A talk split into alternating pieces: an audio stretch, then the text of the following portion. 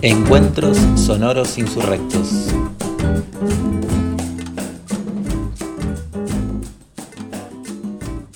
Un, dos, tres, probando, probando, un, dos, tres, probando. Mi nombre es Moshi, soy activista y militante del deporte, soy docente de ESI y profe entrenador de fútbol. Voy a contar tres historias que sucedieron en tres contextos educativos diferentes. La primera historia sucedió en una escuela pública del gobierno de la Ciudad Autónoma de Buenos Aires, en el contexto de un programa eh, que se llama Jornada Extendida, o se llamaba Jornada Extendida, que consiste en actividades eh, a contraturno. Eh, yo estaba dando en ese momento un contenido de ESI, de Educación Sexual Integral. Y lo que sucedió fue que la directora de este colegio, a las dos semanas de haber iniciado las clases, pidió la remoción de mi, de mi cargo porque no podía distinguir si yo era un hombre o una mujer. Esto dio lugar a una reunión en el Ministerio de Educación del Gobierno de la Ciudad de Buenos Aires, en la calle Bolívar, con la, mi coordinadora, digamos, dentro del programa y el coordinador del programa general de jornada extendida. Y lo que sucedió fue que mm, en la reunión se justificaba el discurso de la directora aludiendo que era una persona grande, aludiendo que no tenía formación, aludiendo que el mundo había cambiado y me sugerían para que no vuelva a ocurrir que me ponga un guardapolvo, que en principio el acuerdo entre docentes de este programa y el ministerio y las escuelas era que no, no utilizábamos el guardapolvo blanco, yo no formé parte de esa decisión, pero bueno, entendía que era nuevo yo en el programa y entendía que eso no. que ese era el acuerdo que tenían el grupo de docentes de todo el programa con el ministerio. Y más allá de, de lo que habían acordado, la, la, indicación de, utilizar el guardapolvo tenía que ver con que yo pudiera pasar más desapercibido, eh, disimular, eran las expresiones que utilizaban. Bueno, finalmente yo seguí sin usar guardapolvo, me asignaron otra escuela y eh, yo aguanté algunos meses más y me terminé yendo, las condiciones de contratación eran muy malas y sumado a la... nada, a esa situación, la verdad, nefasta y, y muy... nada, me afectó un montón porque para mí era una primera experiencia, si bien había estado en talleres o en actividades en otras escuelas públicas, secundarias y primarias, para mí era mi primer recorrido más institucional, más sostenido, de tener que ir varias veces por semana a una escuela, tener un curso asignado. Y bueno, ese primer recuerdo, esa primera experiencia institucional dentro de una, de una institución escolar, la verdad que me marcó la cancha y fue una bofetada de realidad de lo que es la institución escolar y, y lo que, digamos, y cómo mira y formatea el mundo, ¿no? Historia 2, que sucede en un contexto de educación virtual, eh, dando un contenido de ESI también para el Ministerio de, de Educación, esta vez como docente formador de docentes es un curso que hacen los docentes de todo el país para formarse en ESI. Estábamos viendo contenidos de diversidad sexual y derechos humanos. Y lo que sucedió, esto fue más reciente, ahora en el medio de la pandemia, como para contextualizar, fue que, bueno, al tratarse de un contenido de diversidad sexual y derechos humanos, yo menciono a lo largo de la cursada, primero obviamente me presento como una masculinidad trans, como incentivando a también a que, a que el grupo, a que como docentes nos animemos también a hablar de nuestra identidad de una manera más amplia y eso tiene que ver con no, no tener vergüenza, miedo, nada, reconocer nuestra identidad, si somos masculinidades trans, lesbianas, mujeres, bisexuales, bueno, no sé, lo que sea, que pueda fluir, digamos, como una información más, sin prejuicios, sin, sin vergüenza en lo que somos. Así que bueno, a lo largo de las clases, que son más o menos, son cuatro clases, y a lo largo de las cuatro clases, que duran 15 días cada una, yo hago varias intervenciones. Esto es un curso virtual donde nos compartimos e intercambiamos con los docentes a través de un foro de consultas. Y lo que sucedió ahí fue que yo a lo largo de todas las intervenciones que voy haciendo menciono que soy una masculinidad trans.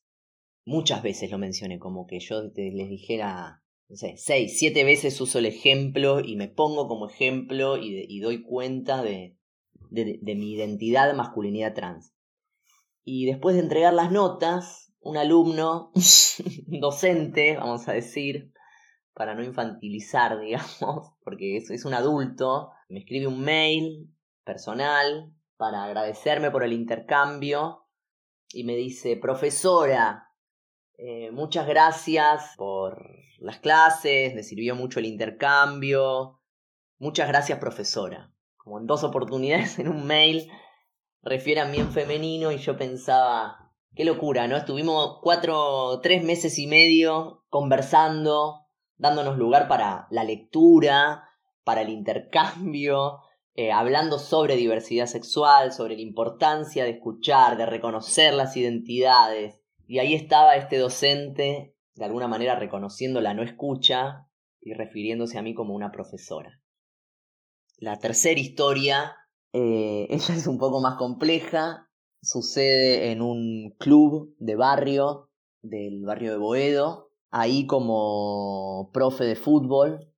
Lo que sucedió fue que cuando me convocan para abrir un taller, sí, una actividad de fútbol recreativo, la conversación y el acuerdo que tenemos con la presidenta, que es quien me convoca, es hacer una actividad de fútbol de, que se llama equipo de fútbol recreativo feminista. Em, y hay acuerdo porque la presidenta es una militante feminista, entonces en las primeras semanas hay entendimiento en relación a, al grupo que se va formando. Y bueno, y estuvimos trabajando en este club durante un año y medio. Durante ese año y medio la situación fue bastante compleja de sostener.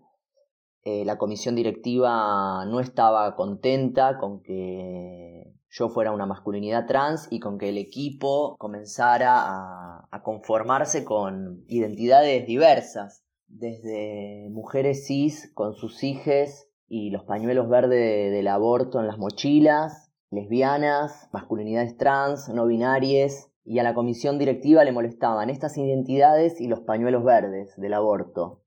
Y bueno, durante ese año y medio hubo varios intentos por corrernos el horario, sacarnos el horario. Finalmente fuimos eh, desplazados como equipo por la actividad de patín para niñas, que esto también generó como una discusión en relación a quienes participaban del espacio de decisión, además de la comisión directiva, y dio cuenta de un poco la actitud de las familias en relación a, las actividades para sus hijos, porque ninguna de las reuniones en donde proponíamos desde el equipo de fútbol juntarnos con las familias de patín para niñas, eh, para poder acordar un uso del espacio y del horario, ningún padre, ninguna madre, ningún familiar, ningún tutor o encargado se quedó a esas reuniones, fueron algunos intentos, nunca sucedieron, y sumado a eso, también se daba la situación de que el club, eh, ABEFA, lo voy a nombrar porque también me parece importante,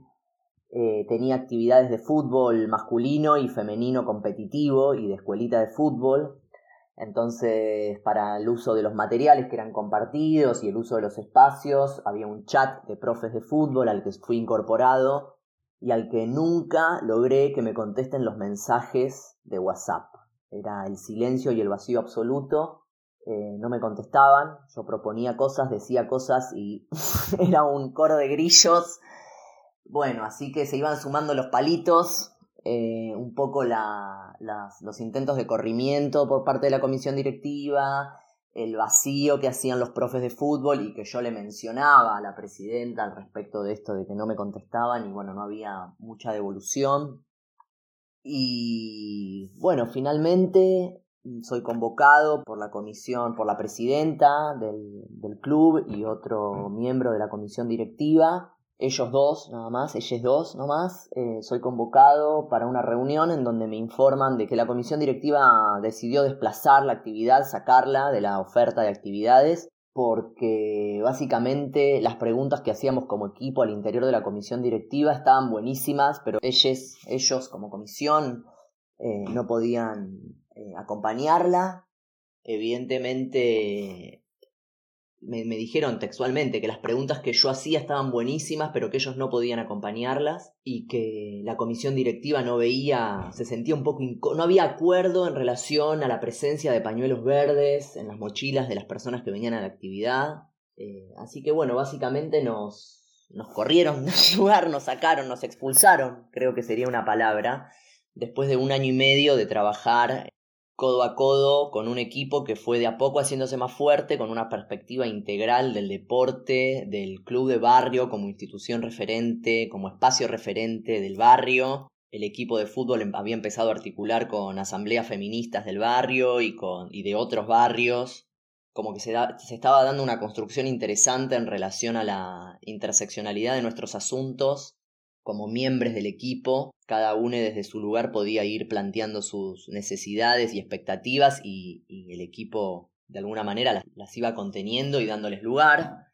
Eh, así que puedo decir que era una construcción muy poderosa y muy hermosa lo que estaba sucediendo, pero bueno, también, digamos, por estar muy arraigado el, la organización cisbinaria, heterosexual, de la vida, porque no era solo el equipo de fútbol, sino también una mirada deconstructiva de lo que, de lo que hacemos con nuestras identidades y de cómo pueden ser y de cómo pueden ocupar los espacios. Bueno, nos terminaron desplazando. Voy a contar el final de esto. Lo que sucedió con este equipo fue que nos fueron del club, digamos, pero el equipo se volvió aún más fuerte y mucho más consistente en sus pensamientos y recorrido más de, ideas.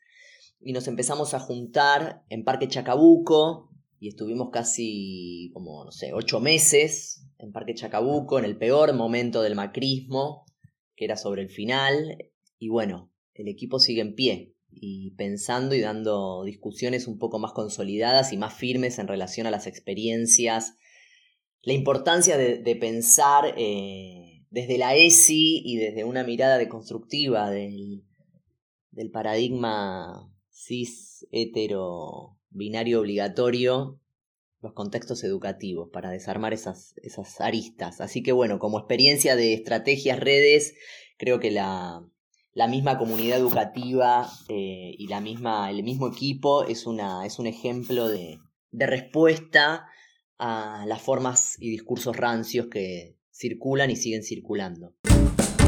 ESI podría ser eh, exploración sexoafectiva interdisciplinaria. Para responder esto pedí ayuda a serigrafistas queer porque yo soy muy malo para pensar siglas y letras de canciones. Así que la exploración sexoafectiva interdisciplinaria fue una sigla pensada colectivamente con serigrafistas. Abrazo. Docente Docente Disiente. Nuestra disidencia es sexual.